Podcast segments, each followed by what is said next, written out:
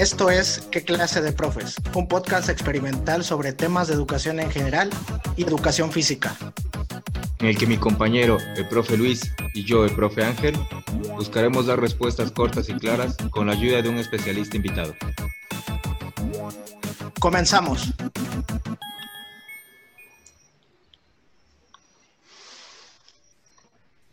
Buenas noches, Ángel. Eh, bienvenido a este episodio en el cual eh, vamos a platicar otro ratito más de, temas de educación física y por ahí tenemos un invitado que me voy a permitir presentar después de saludarte. ¿Cómo estás, Ángel? Bien, bien, bien, Luis, aquí un poquito, este, ya chocado del encierro, ¿no? Ya quiero salir, pero pues ya estamos esperando que todo regrese a la normalidad y pues con la esperanza de que toda la gente ocupe cubrebocas para que esto se acabe rápido. Sí, Ángel, sobre todo eso, ¿no? Que, tomemos las precauciones necesarias, pues para que esta situación pues disminuya y podamos eh, pues convivir nuevamente, ¿no? Eh, me voy a permitir presentar a nuestro invitado del día de hoy, el licenciado en Educación Física, Deporte y Recreación, René Herrera Ortiz, egresado de la FEFU quien también tiene una maestría en educación. Estuvo cinco años en clase directa y ocho años de ATP en la inspección 8 Veracruz Sur. Actualmente y desde hace tres años es supervisor en la inspección 10 Córdoba, Veracruz. Buenas noches, profesor René. Bienvenido a este su programa. Un gusto tenerlo. Eh, sí, muy buenas noches. Muchas gracias por la invitación. La verdad que soy este, contento de estar aquí con dos personajes que muy agradable siempre el, compartir con ustedes una, una plática, una charla, que bueno, este, la verdad que un tiempo sin vernos de manera presencial, pero la verdad que este, que un gusto siempre platicar con ustedes, sobre todo más en este tipo de actividades que es, hablar de nuestra materia, de lo, de lo que nos dedicamos. Y la verdad, aprovecho también este espacio para felicitarlos. La verdad que es una iniciativa que muy pocos se atreven. Eh, estamos en una etapa de, de, este, de cambios y qué mejor que este, que este tipo de cambios que ustedes están generando a través de este, utilizar las fuentes que tenemos a nuestro alcance, que son las redes sociales. Y la verdad que muchas felicidades por su proyecto y les deseo mucho éxito, que lo sigan teniendo como hasta ahora. Muchas gracias por la invitación. Muchas gracias, profe, por estar con nosotros. Este, debo de mencionar que el profe René es el supervisor de la supervisión en donde yo estoy trabajando ahorita, así es que es mi jefe no, no es hacerle la barba, ni mucho menos, es aquí estar con él porque sabemos que sabe bastante, ¿verdad? Ahora, ahora entiendo por qué me insistías tanto, Ángel. no, no, no, al contrario, yo fui el que por ahí te, te, mencioné que, sería bueno invitar al profe y ya tú me, me comentaste que, que, sí lo tenías en mente, nada más que pues no querías que se malinterpretara de esa manera como lo dices, pero no, al contrario, es un personaje que nos puede aportar muchísimo en este episodio. y aparte, este, ahora sí que agradecerles, la verdad que antes que, como le comentaba yo Ángel, no, no verme como una, como su supervisor, jefe inmediato, sino como amigos. Y es lo que se trata de esa, esa parte de esta plática, no vernos como, como colegas, vernos como unos amigos que queremos mejorar nuestro, la educación física, ¿no? Sí, así es, profe. Muy muchas gracias nuevamente y ahora sí vamos a empezar con un pequeño dato curioso que damos antes de iniciar cada episodio. Nada más, antes quiero preguntarle, sabemos que le gusta el béisbol, profe. Así es. ¿Cuál es su equipo favorito? ¿Cuál es el equipo que es usted fan de ligas mayores? De ligas mayores, este, los angelinos de Anaheim, aunque ya me desconecté un poco, pero siempre me he interesado por los angelinos de Anaheim. Bueno, ahora estamos de acuerdo en que cada equipo tiene, cuando sus jugadores se destacan, son más allá de promedio, retiran sus números, ¿no? ¿Sí estamos de acuerdo todos en eso? Luis, ¿cuál es tu equipo favorito? Yo, Medias Rojas, Boston. Boston, muy bien. Pues hoy les voy a contar. Ah, y, traes, la gorra de Atléticos de Oakland. Yo ya me vi me gusta el béisbol, me gusta el béisbol. Eres palero, porque hace rato te habías puesto otra. Aquí tengo otra, aquí tengo otra de los. ¿Esa quién te la dio? ¿Quién te dio esa? Esa me la diste tú, Ángel. Ahí está, ahí está. Bueno, ahora les va el dato. Dice, el equipo con más números retirados son los Yankees. 22 números. El equipo con menos números, los Marlines de Miami. Tienen un solo número retirado. Y es el número 42. Este número 42 es el de Jackie Robinson. Era un jugador de los Dodgers, que fue el primer jugador afroamericano en la liga. Este, y jugaba con los Dodgers cuando todavía estaban en Brooklyn, no, no cuando estaban en Los Ángeles. Cuando cumplieron 50 años en el 72 de, de haber sido este, de haber ingresado a, las grandes ligas, 50 años después de que él ingresó, retiran su número los Dodgers y en el 97 logran este, retirar su número, pero de todas las franquicias de, las grandes ligas. El 15 de abril es, es, el día de Jackie Robinson en Estados Unidos, ese día lo festejan. Y luego otro número que también es muy curioso, muy curioso, son dos. El primero es el de Jackie Robinson y el segundo número es el 455 de los indios de Cleveland. Ese número se debe a que la afición mantuvo la racha por 455 partidos llenando el estadio, sin incluir los playoffs. En agradecimiento, los indios de Cleveland retiraron el número de 455 y le pusieron a la playera el nombre de Cleveland Fans. ¿Cómo ven ese dato? Muy interesante, una forma muy elegante de agradecer la participación, siempre el apoyo, sobre todo de su, de su público, que es a quien se debe. La verdad que muy interesante el dato. Casi, casi 20 millones de fans que fueron los que asistieron a esos 455 partidos. Y fíjate, Ángel, que, que bueno, actualmente no sé si han escuchado que están a punto de cambiarle el nombre a los indios de Cleveland, ahorita que lo mencionabas ves que se está teniendo mucho auge ahorita en la no, en la no discriminación y hay varios equipos que están a punto de cambiar de nombre, de años que tienen de tradición en su nombre y creo que solamente va a quedar como Cleveland, igual un equipo de fútbol americano que creo que es los Redskins, que igual va a cambiar de nombre. Entonces, pues ya, ya les, habían, ya les habían quitado el Apache, ¿no? El, el muñequito ya no lo podían ocupar, ¿no? De hecho, yo jugaba, cuando era niño, jugaba con el equipo de los indios de Cleveland y por eso me, gustaba mucho el, logotipo de los indios. ¿Pero jugabas en Cleveland o dónde? Sí, bueno, pero aquí en Córdoba, en Córdoba vaya, no, no, ah. no allá en Cleveland. Ah, ok, ya te veía yo la percha de gringo. no, no, no. Pero muy, muy, buen dato y, muy interesante esa situación que, que que se tomó en cuenta de acuerdo al no racismo en quitar ese número de, Robinson, que, sí, sí, sí lo he escuchado el nombre de, ese jugador. Y este, bueno, después de este dato tan curioso que nos aportó el, compañero Ángel, este, vamos a dar inicio con nuestro tema. El tema del día de hoy es los contenidos de la educación física de base. Este, para cuando se esté subiendo este video, ya va a estar el anterior en el cual platicamos un poco de habilidades motrices básicas.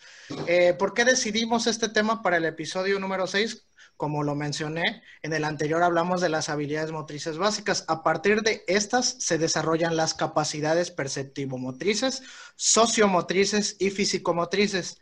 En este episodio daremos un panorama general de estas capacidades a modo de tener bien claros unos conceptos y en episodios posteriores hablar de cada una de las capacidades por individual. Vamos a hablar hoy un poco más en general y posteriormente vamos a, adentrarnos un poco. Profe, algo que nos quiera compartir sobre este inicio. No, la verdad este, es un tema interesante lo de las habilidades motrices básicas, que nos va a dar un punto de referencia. También escuchaba que hablaron en temas anteriores con el maestro este, Carlín, un buen amigo mío, este, de, cerca de, de cerca de lo que es la de conceptos de educación física. Y me parece interesante porque muchas veces se confunden esos términos de educación física y deporte, lo mencionaba él tenemos, no tenemos, tenemos muy en claro en la educación física qué es lo que se debe, qué es lo que se ve, qué es lo que interesa y bueno, qué es lo que se quiere. Y bueno, tener claro, ya tenemos claro ese concepto, ya pasamos a lo que son las habilidades motrices básicas y hablar acerca de estos, de estas, este, esas capacidades este, que nos hablan acerca este, Marta Castañer en su, en, su, en su libro. La verdad que, que esas tres este, divisiones que ellos hacen junto con Oleguer Camerino, la verdad que, que nos ayuda mucho a entender de un aspecto más integral a la educación física también, porque muchas veces nos vamos a lo que, ah, educación física es el deporte, ah, así de fácil, ¿no? Pero no es algo así de sencillo, lleva algo más profundo, llega algo más este, de, de fundamento, hablamos, hablaba también este, de que si la educación física es una ciencia o no es una ciencia, y muchas veces no lo quieren reconocer como ciencia porque no tiene un orden de seguimiento, no tiene, como se dice, así que lo toman como que es una rama de, lo, de, la, de la educación, pero al final de cuentas este, no, vamos a pelearnos por ese tipo de conceptos, vamos a irnos a lo que queremos dar a entender, qué es lo que se ve dentro de nuestra materia, qué es lo que se ve este, en la vida cotidiana de los niños, de los jóvenes, qué es lo que quieren mejorar, ¿no? Entonces, ver, entender esas partes, esas partes segmentadas para poder llevarlo a un todo. Así que va, hay que llegar a, un todo que es el, desarrollo de que los niños tengan una competencia motriz dentro de su vida. ¿Y cómo lograr la competencia motriz? A través de juegos, a través del deporte, a través de, este, de juegos tradicionales, a través de, de interacción con la sociedad, porque es muy importante la interacción con la sociedad, la interacción consigo mismo, el conocimiento de sí mismo, empezar por eso, de cómo, cómo voy a conocerme a mí, cómo voy a conocer para, para convivir con los demás, y, y, también la parte, ¿para qué quiero hacerlo? ¿Para qué quiero correr? ¿Para qué quiero jugar? ¿Para qué quiero convivir? ¿no? Debemos tener un, un fin a dónde queremos llegar. Sí, así es, profe, muy bien dicho es el fin de la educación física. Y mencionaba usted a Marta Castañer y a Oleguer Camerino, que son los autores que hicieron la clasificación esta de los este, contenidos de educación física de base. Nada más quiero mencionar quiénes son, o más bien qué, qué, estudios tienen Marta Castañer y, y Oleguer Camerino. Ambos son licenciados en educación física, ambos estudiaron la licenciatura en pedagogía igual, y ambos son doctores en ciencias de la educación. Todas, no sé si hayan sido compañeros ellos, pero me imagino que sí trabajaban juntos ya, porque todos seguían trabajando en la Universidad de Barcelona cuando hicieron esto, y ahorita la verdad no sé qué ha sido de ellos, ¿verdad? El Internet no nos, no nos saca sus perfiles, pero están, son personas muy preparadas y pues, podríamos decir que son autoridad en, en autores de educación física, ¿no?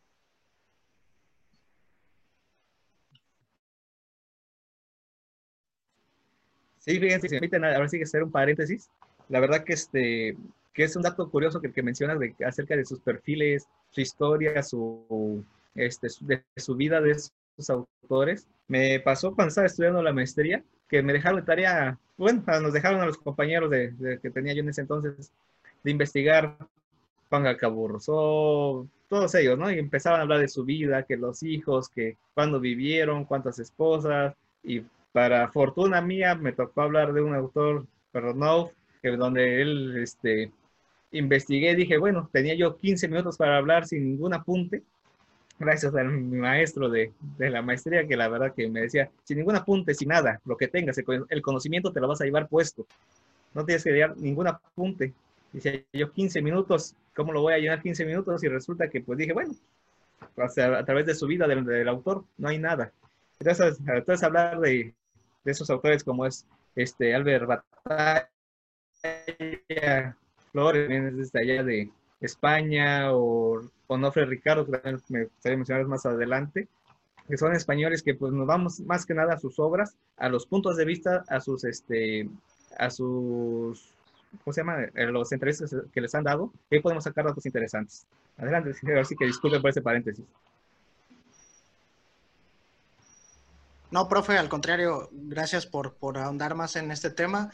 Eh, es algo bien interesante que, existen muchos autores de, origen español que han abordado esta, esta situación de la educación física. Creo que, bueno, en este país se le da mucha importancia y se tiene a muchas figuras representativas de, la educación física y sobre todo que hacen aportaciones eh, en el nivel de, de, lectura, de información, de proyectos, de trabajos que pues nosotros aquí abordamos y los tomamos como referencia para, el trabajo eh, pues del día a día. Prosiguiendo con el tema, vamos a platicar y a leer lo que es una capacidad. Una capacidad se refiere a la cualidad de ser capaz para algo determinado.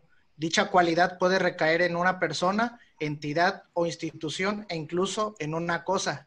Ahora, una capacidad física son las condiciones que presenta un organismo, por lo general asociadas al desarrollo de una cierta actividad o acción estas están determinadas por patrones genéticos e intrínsecos que pueden ser mejoradas. Ahora, con respecto al episodio anterior que trabajamos las habilidades motrices básicas, si partimos de la capacidad como la aptitud con la que cuenta cualquier ser humano para llevar a cabo una determinada tarea, la habilidad aparece cuando una capacidad se pone en práctica con destreza, rapidez y facilidad.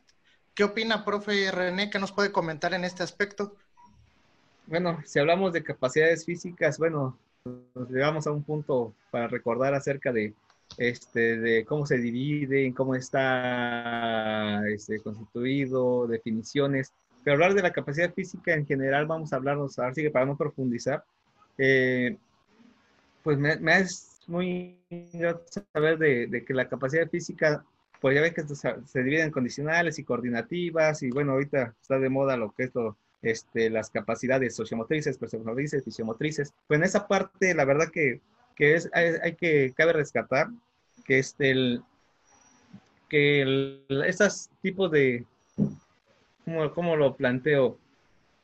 Mm, que van a llevar al, a la persona a desarrollarse de una manera íntegra. O sea que este, vamos a, antes estudiaba la, la educación física, el movimiento por separado, ¿no? quiero, como lo mencioné hace rato, quiero correr para llegar a mi objetivo. Pero bueno, ya llegué y ahora qué? ¿Qué pasa? No, pues este, ah, quiero llegar, voy a correr con un compañero, voy a convivir, voy a hacerlo por deporte. Y esa interacción que nos va a dar, nos va a llevar a que hacer una, a, una, a un personal, a una persona, una, una competencia motriz. Ahora sí que este, para que durante el desarrollo de este tipo de, de capacidades podamos este, favorecer la motricidad, corporalidad y creatividad. O sea, no nomás llegar del punto A al punto B, sino cómo llegué, de qué manera, de qué otra manera puedo llegar. O sea, salir más que nada del esquema. Entonces, lo comentaba yo hace rato un autor que este, este el Onofre Ricardo Contreras Jordán. Bueno, él nos decía que este que ahora sí que hablar de, de la enseñanza de la motricidad se va a alojar más que nada una visión más global y contextual de la enseñanza, y ya no solamente como un, un lado, como un objeto de conocimiento, ¿no? O sea, más que nada vamos a ir hacia, hacia las causas y a, a, un análisis de las causas de cómo llegar a lo que es la enseñanza de la motricidad. O sea, no solamente como antes, ¿no? Vamos a lo, a lo general, ¿no? No sé si me haya dado a entender. Sí, sí, muy bien, profe. Este, bueno, ahora, es importante mencionar el siguiente punto que es que en la educación física actual se trabaja con capacidades, más no con habilidades, con, perdón, con cualidades, ya le estoy regando. En el entendido de que las capacidades físicas son el fundamento para el aprendizaje y el desarrollo de las acciones motrices, el docente de la educación física actual debe de centrarse en trabajar en estas, en las capacidades. Estas capacidades el niño ya las posee es labor del docente ayudarlo a que las utilice y las desarrolle. Una cualidad física es denominada como el conjunto de aspectos características naturales o adquiridas que determinan la condición física de un individuo y que pueden desarrollarse o mejorarse a través del entrenamiento. Vamos a dar un ejemplo más o menos, voy a dar un ejemplo más o menos de, de cualidad, que sería, por ejemplo, en una carrera de 100 metros, tres competidores corren y alcanzan los mismos tiempos más o menos. Pero uno lo logra por la cualidad de su alta frecuencia en pasos. Otro lo logra por la cualidad de que su zancada es muy larga, muy amplia. Y otro lo logra porque tiene la cualidad de resistir mucha, este, resistir mucho tiempo corriendo a gran velocidad. Sí, más o menos me di a entender en qué es en cualidad y capacidad, cuál es la diferencia. Sí, Ángel, de hecho, con el ejemplo nos pudiste dar un poquito más de claridad en ese aspecto. Este, profe René, no sé qué opina sobre esto que comentó Ángel? Este, donde nos habla acerca de las capacidades físicas, es una capacidad, una cualidad. Muchas veces decimos vamos a trabajarlo y bueno, vemos al niño, a un niño alto y que lo queremos meter este, a lo mejor a, a competir este, en salto de longitud por la zancada, ¿no? Entonces decimos, ah, va, va a ser este, por, tiene esa, va a tener la capacidad o la cualidad, ¿no? ¿Qué, ¿Qué, es lo que va a hacer? No, pues tiene una cualidad que tiene que desarrollarse. Vamos a desarrollar la capacidad, pero su cualidad es que tiene las piernas largas. A lo mejor eso le favorece.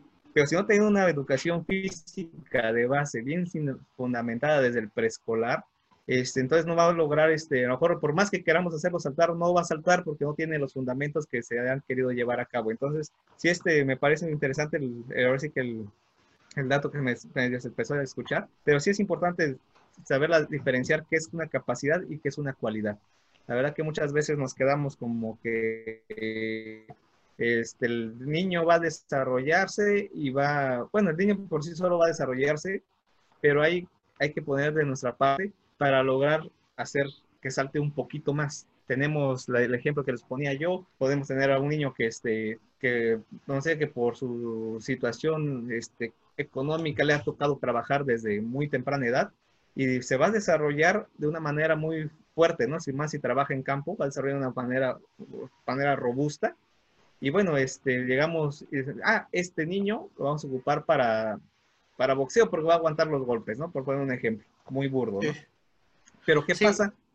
Que a, lo mejor no nos va, no tiene la técnica o no, no vamos a ver este, alguna situación particular donde, bueno, hay que ver cómo podemos ayudarlo, ¿no? Va a tardar en caer, pero no va a hacer caer al contrario. Exactamente. Entonces, sí, sí es, es, interesante. Sí, de hecho, este, bueno, no sé, por lo menos a los que les gusta el fútbol, hay un ejemplo muy claro en, en de esta situación de capacidades y cualidades. Eh, hay dos jugadores que casi siempre compiten por ser pues, los mejores del mundo en este momento, que es Lionel Messi y Cristiano Ronaldo.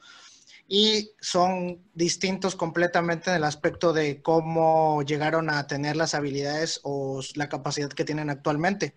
Si se puede observar, eh, Lionel Messi es un jugador que desde pequeño traía una, una, una, unas cualidades distintas.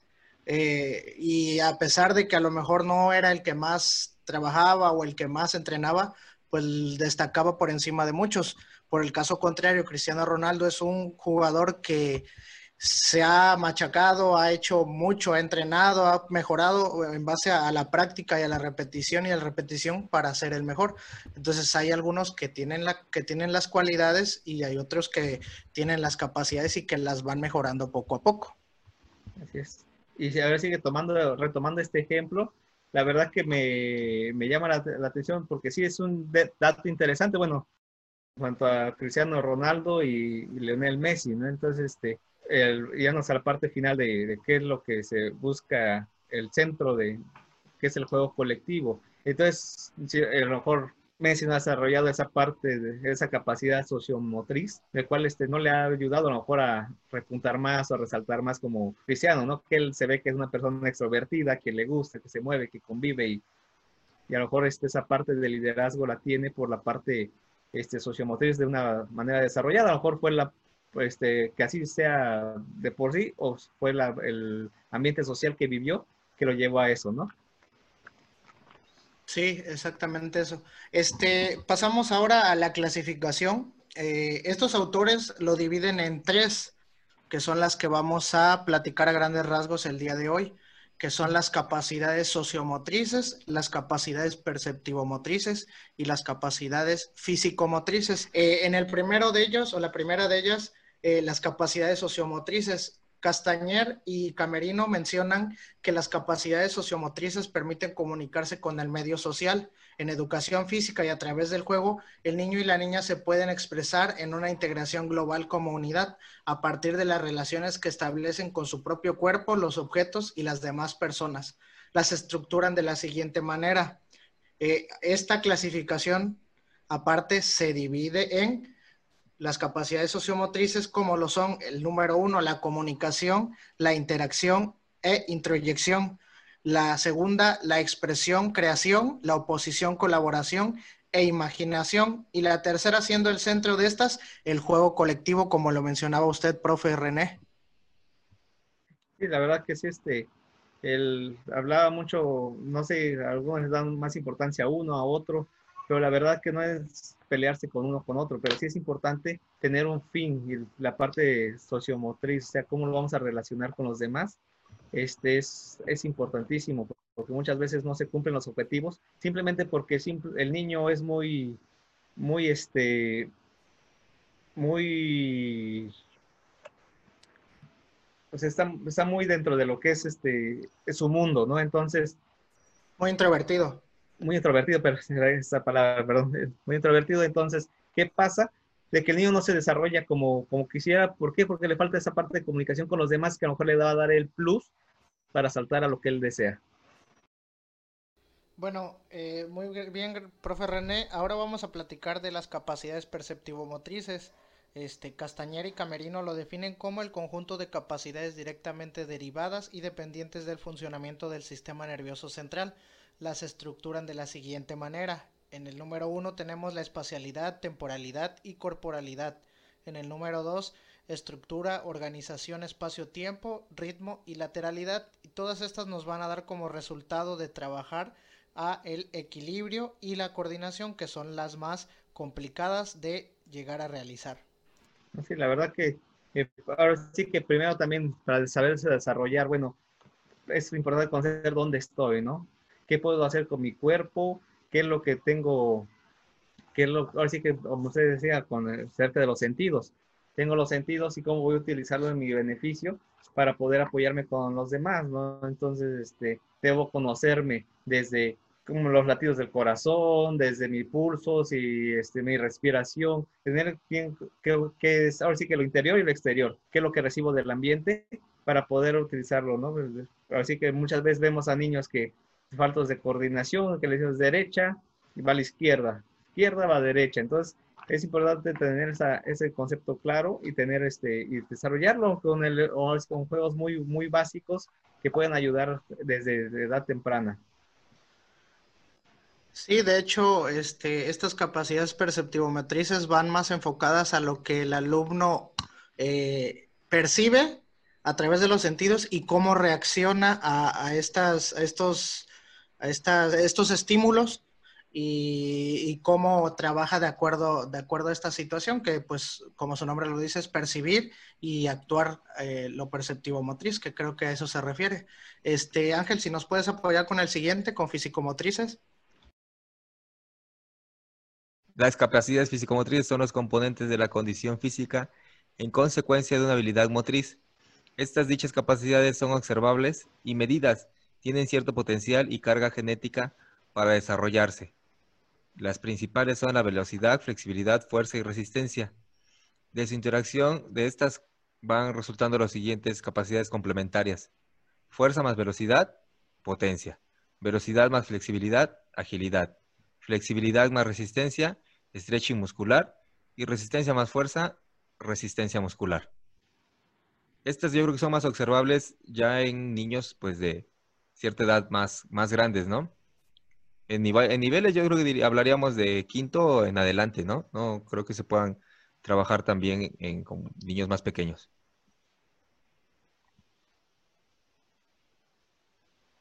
Considero que se pueden trabajar, más no se perfeccionan, ¿no? Creo que es, va poco a poco en los niveles de preescolar, creo que son más recreativos que, que pues de mejorar. Sí, sobre todo esa parte de la flexibilidad que es importante trabajarla, ya ven que es la primera que se pierde. Vemos a un niño que casi se toca la nuca con el pie y eh, eh, me tocó ver niños de veo niños jóvenes de secundaria que no pueden hacer una flexión con tocarse la punta de los pies sino las rodillas. Entonces, sí es importante tener ese desarrollo de capacidades físico-motrices y trabajarlas todas, pero sí, lo que sí me sería muy importante trabajar siempre sería la flexibilidad, no dejarla a un eh, lado. De hecho, Ángel me comentaba que ya no, ya no puede cortarse bien las uñas de los pies ahorita a, su edad. No, espérate, déjate, déjate de la flexibilidad. Tengo una historia muy buena de resistencia, que fíjate, cuando yo empecé a entrenar base, también me gustó el base en un, buen tiempo, lo empecé a entrenar en, cuando iba en primero de primaria. Como a los ocho años mi papá ¿Cuando me... estabas con los gallitos? ¿Cuando estabas con los gallitos? Diablitos, diablos Ah. de Acuestingo. Mi papá me empezó, me, me- llevaba a entrenar al campo ordinariamente y me decía, tú dale, creo que ocho vueltas eran al campo de base y yo le voy a dar cuatro. Mi papá tenía 27 años, 28 años y nada más le daba cuatro vueltas y yo un niño de ocho años y quería que le diera yo el doble de él. Me llevaba después de comer, ¿no? Y queriendo desarrollar mi, mi, mi resistencia. Don Ángel me hizo vomitar un día, pobre de mí ahí, todo chiquito vomitando en el home. Imagínate. ¿Pero a poco alguna vez te dolió el brazo cuando lanzaste después de trotar? Ah, no, no, pero pues también, no, pues era yo un pequeñín. O sea, una cosa es una cosa y otra cosa es otra cosa. Lo bueno que no le agarró el odio al béisbol. O Es luego, que veía, veía tu potencial, Ángel. Eso, eso es lo que no ves, veía tu potencial. o luego te, te ponían a correr con mancuernas, ¿no? También. o sea, Sí, la, pero la verdad que sí, este, hay partes donde muchas veces queremos pues, este, ayudar a, a los hijos y pues ahora sí que nosotros tenemos esa, esa ventaja de que podemos este, enfocarlos más hacia lo deportivo, hacia lo físico, de cuidarlos, pero aún así luego también nos falla por querer ser, pues, querer sacar lo mejor de ellos, ¿no? yo creo que es ese punto, ¿no? Que quiere uno sacar lo mejor de, de los niños y pues a veces nos emocionamos, ¿no? No, sí, por- porque muchas veces exageramos como padres y, ah, lo voy a llevar a la natación porque tiene que aprender a nadar. Saliendo, yo voy a llevar a este, taekwondo para que se aprenda a defender y lo llevamos este, a, no sé, mil, mil actividades. Y al final de cuentas ya el niño sale chocado y al final dice, ¿sabes qué? No quiero nada. A últimas. Sí, se te- terminan chocando y terminan sin aprender una cosa bien. Pero es que, es que luego como papá lo que quieres es ya que se cansen para que en la noche caigan rendidos y se duerman, ¿no? Y ni así. Con razón, Sofía está en gimnasia, Ángel, ¿eh? Eso ya me di cuenta. A sus dos años y medio ya está en gimnasia. Eh, bueno, profe René, este, con esto culminamos eh, esta, esta plática que hemos tenido el día de hoy, muy provechosa para los tres.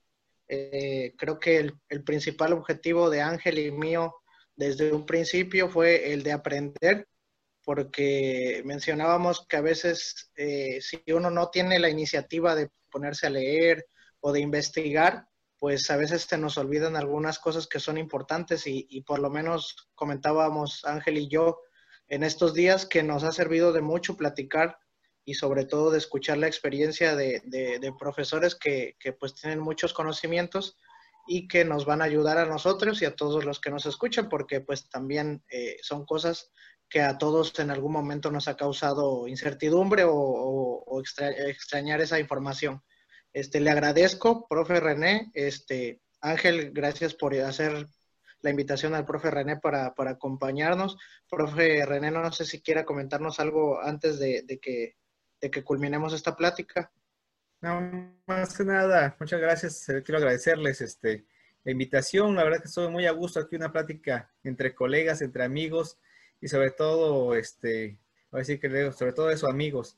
Es los conozco y la verdad que conozco su, su, desempeño de cada uno dentro de lo laboral y dentro de lo personal, pues ahora sí que agradecerles la amistad y nuevamente les reitero, tienen una amistad con, con un servidor y sí es importante este tipo de pláticas y los felicito porque sí este, rescatamos este, nuevamente términos que a lo mejor dejamos de utilizarlos, surgen términos nuevos que muchas veces dicen es que nada más le cambiaron el nombre, algunos lo comentan así, pero muchas veces yo creo que ese cambio es necesario salir, salir de, de, lo clásico, porque muchas veces veíamos, a, lo vemos de una manera este, muy general, y ahora sí que ese nuevo cambio de conceptos nos puede ayudar para identificar con más precisión lo que, lo que se quiere ver.